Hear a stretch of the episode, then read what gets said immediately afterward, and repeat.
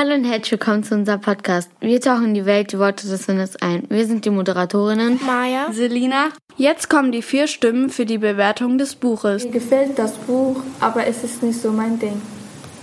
Ich fand das Buch super, es ist perfekt für Siebtklässler. Ich fand das Buch an manchen Stellen sehr interessant. Ich fand das Buch spannend, weil es um Magie und Drachen geht. Das waren die vier Stimmen zur Bewertung des Buches.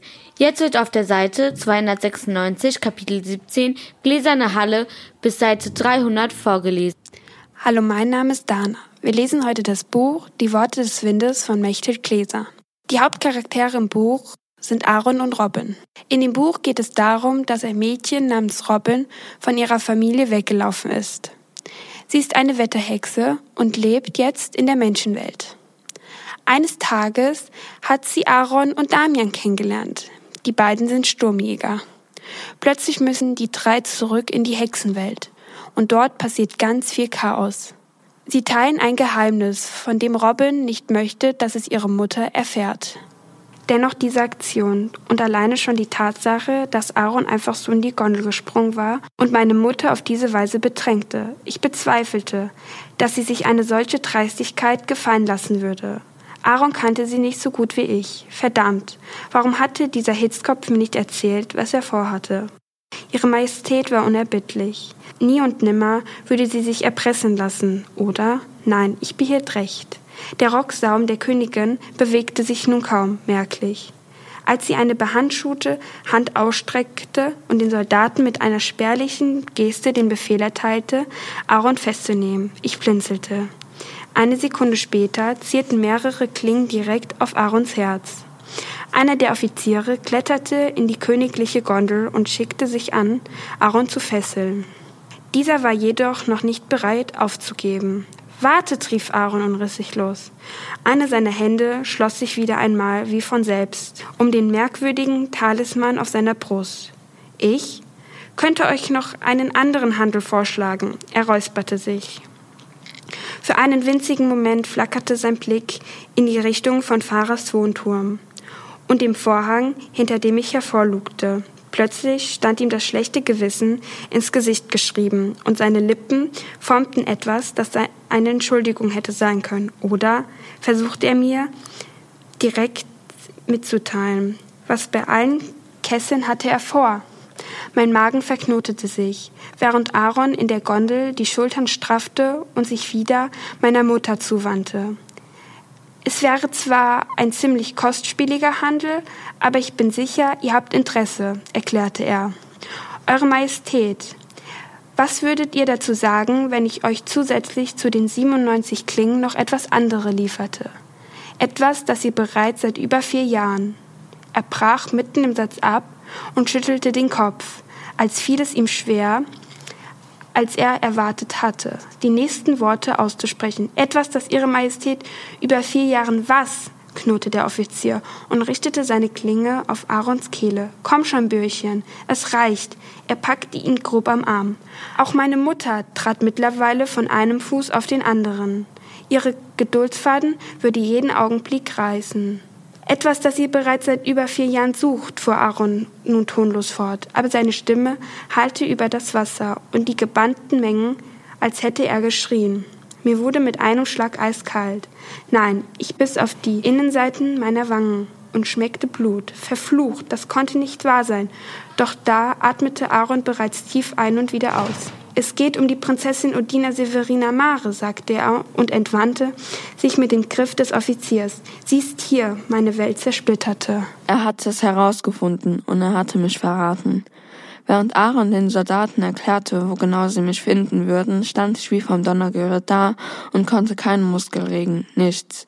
Mein Geist musste meinen Körper wohl irgendwie verlassen haben, denn ich hatte mit einem Mal das Gefühl, mich selbst von außen zu betrachten als schwebte ich ein Stück über mir und beobachtete von oben meine schmale Gestalt mit dem knotigen Haar.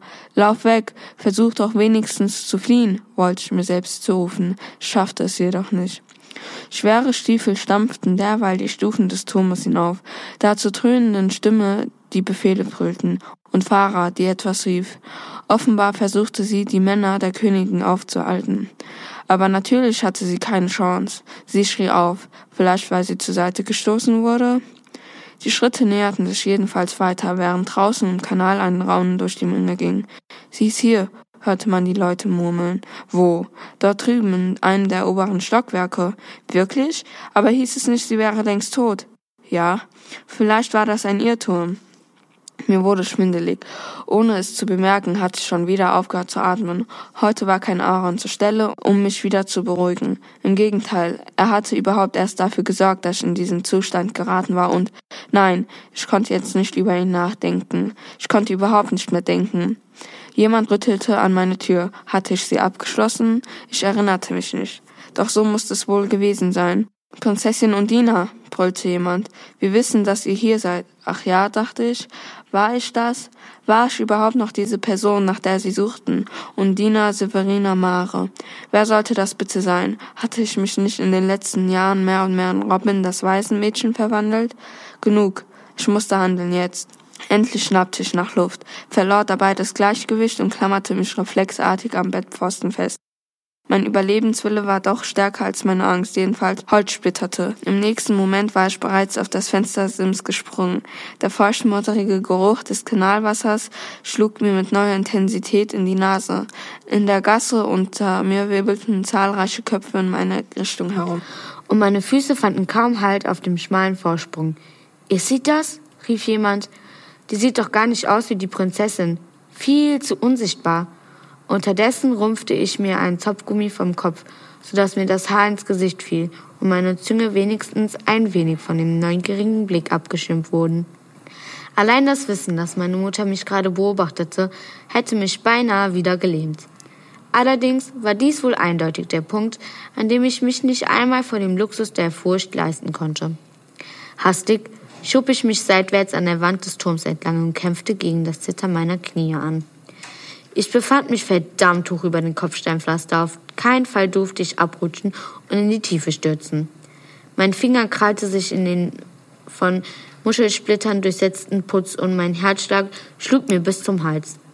Aber wenigstens bildete mein Körper und mein Geist nun wieder eine Einheit. Also arbeitete ich mich weiter in Richtung des angrenzenden Raumes vor. Vielleicht, wenn es mir gelänge, zwei weitere Simse zu überqueren, dann die Feuerleiter zu reichen und ich zuckte mich zusammen. Als der Soldat die Tür eingetreten hatte, sein Kopf nun aus dem Fenster streckte, aus dem ich gerade erst geklettert war. Der Kerl mochte um die 40 sein und seine spitze Nase vibrierte beim Sprechen. Bleib stehen, befahl er mir und durchdringlicher Miene. Ihr könnt nicht entkommen. Das gesamte Regiment ist hier. Statt zu antworten, machte ich einen Satz nach links. Ein gewagtes Manöver. Doch schon im nächsten Moment spürte ich einen weiteren Vorsprung unter meinen Füßen. Ich beschwankte noch einen Augenblick, dann befand ich meine Balance wieder. Das war knapp, murmelte irgendwer irgendwo in der Tiefe. Und ich wollte schon weiterhasten. Die Feuerleiter war nur noch wenige Meter entfernt. Da wurde das Badezimmerfenster an meinem Rücken aufgerissen, und kaum ein Herzschlag später fühlte ich die Hitze eines, einer Blitzklinge an meinem Hals. Sie verwechseln mich, krächzte ich und versuchte mich so weit wie möglich von der sirrenden Klinge wegzulehnen. Ich, kein Ton, knurrte ein jüngerer Kollege des Soldaten mit der zitternden Nase. Der Kerl war muskulös und grobschlächtig. Das blassblaue Uniform des Offizierkörpers spannte an seinen Schultern, als er mich so rabiat packte, dass ich beinahe doch noch abgestürzt wäre wenn er mich nicht zurück ins Innere des Turms gezogen hätte. Mit einem triumphierenden Lächeln stieß er mich vor sich her, als wäre er eine Art seltenes Tier oder so, das er einbeutet hatte. Eine Trophäe, die ihm Ruhm und Ehre einbringen würde. Verdammt. Jetzt kommt das Interview mit Mechthild Gläser. Die Fragen wurden gestellt von Adelaida, Anna, Allegra, Chiara, Mia und Martina. Wie sind Sie auf die Geschichte für dieses Buch gekommen? Auf die meisten meiner Geschichten komme ich, indem ich mir Was wäre wenn Fragen stelle. Hm, zum Beispiel, was wäre, wenn es Menschen gäbe, die in Bücher reisen könnten oder wenn man die Zeit sehen könnte. Und bei die Worte des Windes, da war meine Was wäre wenn Frage, was wäre, wenn das Wetter gar nicht einfach durch Natur und ähm, Winde und so weiter ähm, zustande kommt, sondern wenn da vielleicht Hexen hinterstecken, die das Wetter im Geheimen für uns Menschen lenken. Wie viele Bücher haben die schon geschrieben? Geschrieben habe ich schon eine ganze Reihe von Geschichten. Vor allem am Anfang sind da natürlich einige entstanden, die niemals als Buch in einer Buchhandlung gelandet sind.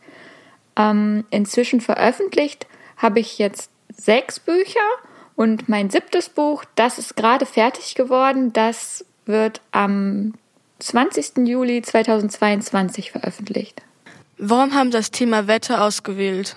Das Thema Wetter habe ich gewählt, ja, weil ich es total spannend finde.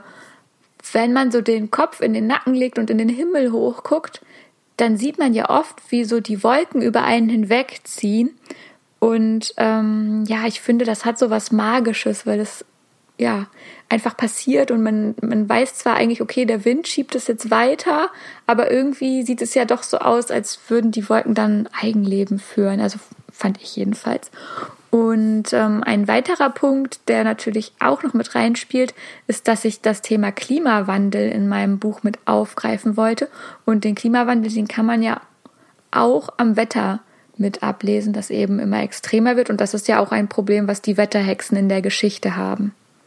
Fänden Sie es gut, wenn das Buch verfilmt würde? Die kurze Antwort ist ja, ich fände es schon cool, wenn mein Buch verfilmt werden würde. Man weiß zwar natürlich nicht, was dann ein Filmemacher genau aus der Geschichte macht. Bestimmt, wenn andere Leute an der Geschichte arbeiten, sehen die Sachen vielleicht ganz anders, als ich mir die vorgestellt habe. Aber an sich fände ich es sehr spannend, ähm, zu sehen, was vielleicht andere Geschichtenerzähler, die mit ganz anderen Werkzeugen arbeiten, als ich das als Autorin tue, was die aus einer Geschichte machen und ähm, wie die sie erzählen würden. Doch, das fände ich auf jeden Fall spannend. Welcher ist Ihr Lieblingscharakter in diesem Buch? Uh, das ist eine schwierige Frage. Ich mag ja eigentlich alle Charaktere in meinen Geschichten, auch die Bösen. Wenn ich jetzt einen rauspicken würde, dann wäre es in die Worte des Windes allerdings Robin, weil Robin ja schon ganz viel erlebt hat und trotzdem das Herz am rechten Fleck hat und einfach unheimlich mutig ist. Gibt es mehrere Bände von diesem Buch? Nein, es gibt nicht mehrere Bände zu dieser Geschichte. Die Worte des Windes ist ein Einzelband und das liegt daran, dass es mir unheimlich viel Spaß macht, mir für jedes Buch eine ja ganz neue Geschichte und eine ganz neue Welt auch dann auszudenken. Und ja, deswegen mache ich das. Wie haben Sie sich inspirieren lassen? Eine Sache, die ich gerne mache, wenn ich Inspiration brauche, ist, dass ich in die Stadtbibliothek bei mir zu Hause gehe und da so zwischen den Bücherregalen hindurch spaziere und einfach mal gucke, was mir so ins Auge fällt. Meistens sind das dann irgendwelche Bildbände oder Reiseführer oder Zeitschriften und oft hat das gar nichts mit dem Thema des Buches zu tun, aber irgendwie ja, finde ich so dann meine Ideen. Ich kann es nicht genauer erklären, aber irgendwie so funktioniert es. Und bei Die Worte des Windes, da war mir neben dem Wetterthema relativ schnell klar, dass es auch um das Meer gehen soll und die Tiefsee. Und da habe ich mir ähm, ganz viele so Naturbildbände und Unterwasserfotografien angeguckt. Ja, und irgendwie hat das anscheinend geholfen und daraus ist dann die Geschichte geworden. Wollten Sie schon immer Autorin werden? Also am Anfang, so als Kind, da habe ich gar nicht darüber nachgedacht, Autorin zu werden oder dass es überhaupt ein Beruf ist, den ich ergreifen könnte. Ich habe echt viel gelesen, sehr gerne und fand Bücher unheimlich spannend und faszinierend. Und ich dachte natürlich nicht, dass Bücher auf Bäumen wachsen, aber ich dachte, dass Schriftsteller, das müssen ja ganz besondere Menschen sein und nicht so normale Menschen wie ich. Und deswegen ist mir das nie in den Sinn gekommen. Angefangen mit dem Schreiben habe ich dann, als ich 14 war. Und zwar habe ich damals in der Schule die Theatergruppe ähm, besucht, die es da gab. Und die Lehrerin, die diese AG geleitet hat, die hat immer die Theaterstücke für uns selber geschrieben. Und das war so der Moment, als ich das dann rausgefunden habe, dass sie das eben selber geschrieben hat. Da habe ich gedacht, Mensch, hm, wenn so ein normaler Mensch wie eine Lehrerin ein Theaterstück schreiben kann, vielleicht kann ich ja dann auch doch selber mal eine Geschichte schreiben. Und das war dann der Moment, wo ich mich auch das erste Mal getraut habe, mich hinzusetzen und mir selber was auszudenken und aufzuschreiben. Und dann, ja, habe ich einfach nicht mehr aufgehört und mir immer weiter neue Geschichten ausgedacht. Welche Stelle im Roman finden Sie am spannendsten? Chiara. Oh, da gibt es natürlich einige Stellen in der Geschichte, die ich spannend finde und die mir auch beim Schreiben sehr viel Spaß gemacht haben. Ich möchte jetzt aber nicht zu viel über die Geschichte verraten, vor allem die Sachen, die weiter hinten im Buch passieren. Aber eine Stelle, die ich auch sehr spannend fand und gerne geschrieben habe, das ist äh, ziemlich am Anfang, ähm, wenn eben dieser andere Sturm auftaucht und ja, Robin vor der Frage steht, soll sie es wagen und ihre Kräfte einsetzen oder doch lieber weiter inkognito bleiben und ja, das ähm, ist eine Szene, die mir auf jeden Fall sehr viel Spaß gemacht hat. Wie kamen Sie auf den Titel für den Roman? Den Titel für die Geschichte, den finde ich oft erst später. Also während ich die Worte des Windes geschrieben habe, da hieß die Geschichte eigentlich die ganze Zeit einfach nur Wetterhexen. Ähm, das war der Arbeitstitel und ja, das Wort, was für mich ähm, beschrieben hat, worum es in der Geschichte geht. Mm, und ja, dann als die Geschichte fertig war, dann habe ich auch mit dem Verlag und meiner Lektorin, haben wir auch alle zusammen überlegt, wie das Buch jetzt heißen könnte. Und ja, es gibt ja dieses Lied der Wetterhexen, was auch im, ähm, in der Geschichte vorkommt. Und ähm, ja, da haben wir dann gedacht, dass das doch passend ist. Es gibt ja auch ein Kapitel, das heißt die Worte des Windes. Und da haben wir diesen Titel dann genommen. Wie kamen Sie auf die Namen für die Figuren im Buch? Wenn ich mir Figuren für meine Geschichten ausdenke und es darum geht, Namen dafür zu finden, dann mache ich schon seit Jahren immer das Gleiche. Ich habe nämlich so ein Buch mit Babynamen für werdende Eltern. Das ist ja so eine Sammlung von Namen aus aller Welt. Da steht auch noch die Bedeutung bei und die Herkunft und so weiter.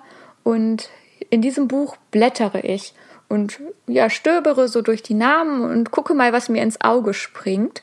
Und meistens, eigentlich immer, passiert es, dass ich irgendwann irgendwo hängen bleibe und mir denke, ja, dieser Name, der passt zu dieser Figur. Und ja, wenn ich noch keinen Namen gefunden habe, dann muss ich eben noch weiterblättern. Aber irgendwann kommt der richtige Name. Mochten Sie früher den Deutschunterricht in der Schule? Jein.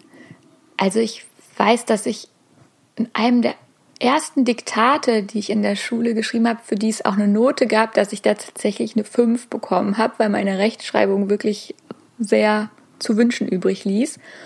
Und ich da auch noch nicht so Lust hatte, mich darum zu kümmern, das zu verbessern.